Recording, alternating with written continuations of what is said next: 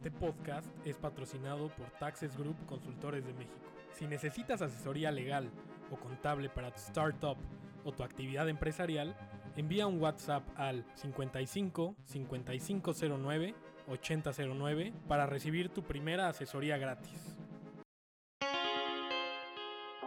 Tanto hombres como mujeres emprenden. Ambos consideran que la confianza es una de las más importantes aptitudes que un emprendedor debe de tener. Y si hablamos de retos, ambos consideran que el reto más grande es encontrar nuevos clientes.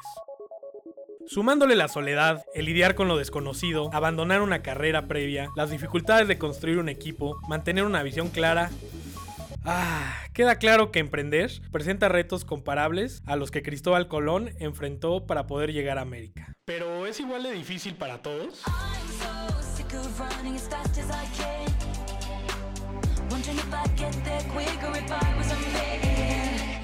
México, el 66% de los emprendedores son hombres y el 34% mujeres, un dato que contrasta mucho con la proporción de población en México entre hombres y mujeres en 2020. ¿Por qué menos mujeres emprenden? La voluntad parece ser el elemento fundamental en el mundo del emprendimiento, pero esto no es así. En una encuesta realizada en el año 2017 por 99 Designs, se encontraron diversos datos de brecha de género relacionados con captación de capital, balance de vida, educación, entre otros. De los hombres emprendedores entre tenían el doble de posibilidad de obtener más de 100 mil dólares de financiamiento. 64% de las mujeres entrevistadas dijeron que juntaron menos de 10 mil dólares para su venture comparado con solo el 14% de hombres. Y esto solo es al inicio de emprender.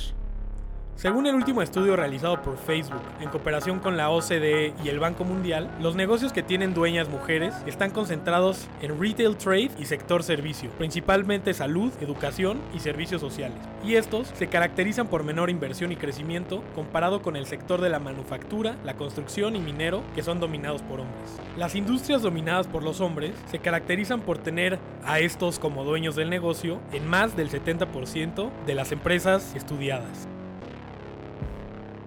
Hay múltiples factores que influyen de manera negativa en el emprendimiento femenino. Los más importantes refieren a las motivaciones de las mujeres que abren un negocio, al acceso a educación, la disponibilidad de recursos financieros y económicos y a los estigmas que persisten en la sociedad, asegura la OCDE en este estudio acerca de las brechas de género. Y esto solo es en el emprendimiento convencional. Pasemos al emprendimiento de alto impacto, donde ubicamos a las startups. Como lo mencioné anteriormente, los hombres emprendedores obtienen más capital semilla comparado al que obtienen las mujeres. El desarticulista no solo cree lo que dice la OCDE y el Banco Mundial, así que traté de ir más a fondo con todo este tema.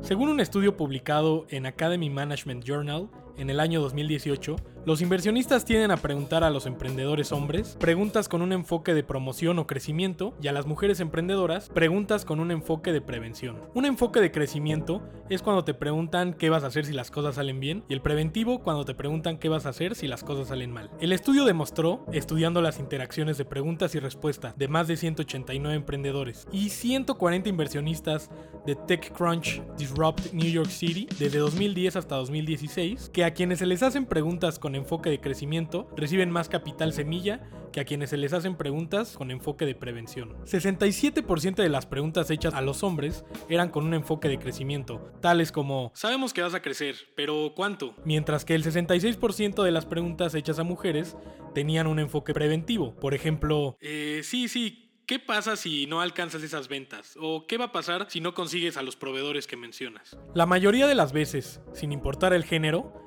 a quienes se les hacen preguntas con enfoque preventivo, responden de la misma manera, exponiendo puntos negativos de sus proyectos. Aquí encontramos un vicio. A las mujeres se les hacen preguntas que tienden a resaltar puntos negativos de sus proyectos, y esto influye directamente en la facilidad para captar capital.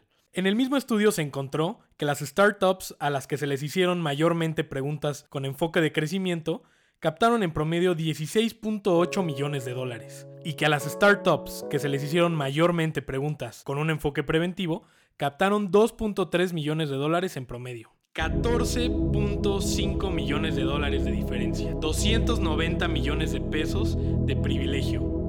Nada más por ser hombres. Este vicio, según la investigación, nos deja boquiabiertos con una diferencia como los 14 millones y medio de dólares cuando hay un alto grado de incertidumbre y cuando un grupo minoritario compite contra un grupo predominante. Hombres contra mujeres.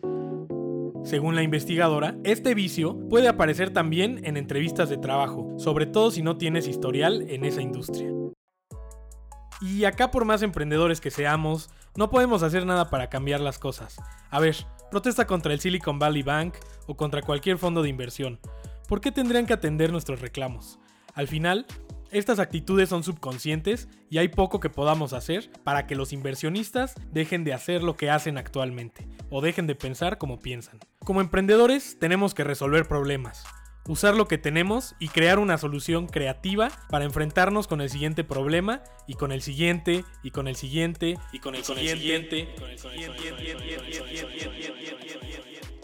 Y más cuando se trata de obtener capital para nuestras startups.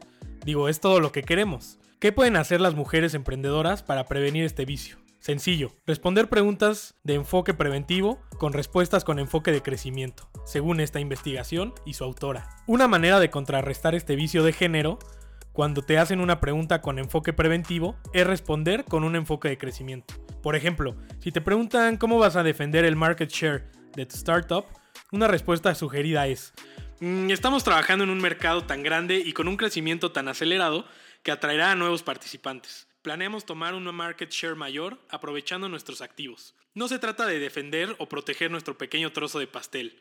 Estamos pensando en grande. No esperemos que nadie cierre la brecha de género en el mundo del emprendimiento. Tomemos acción e informémonos.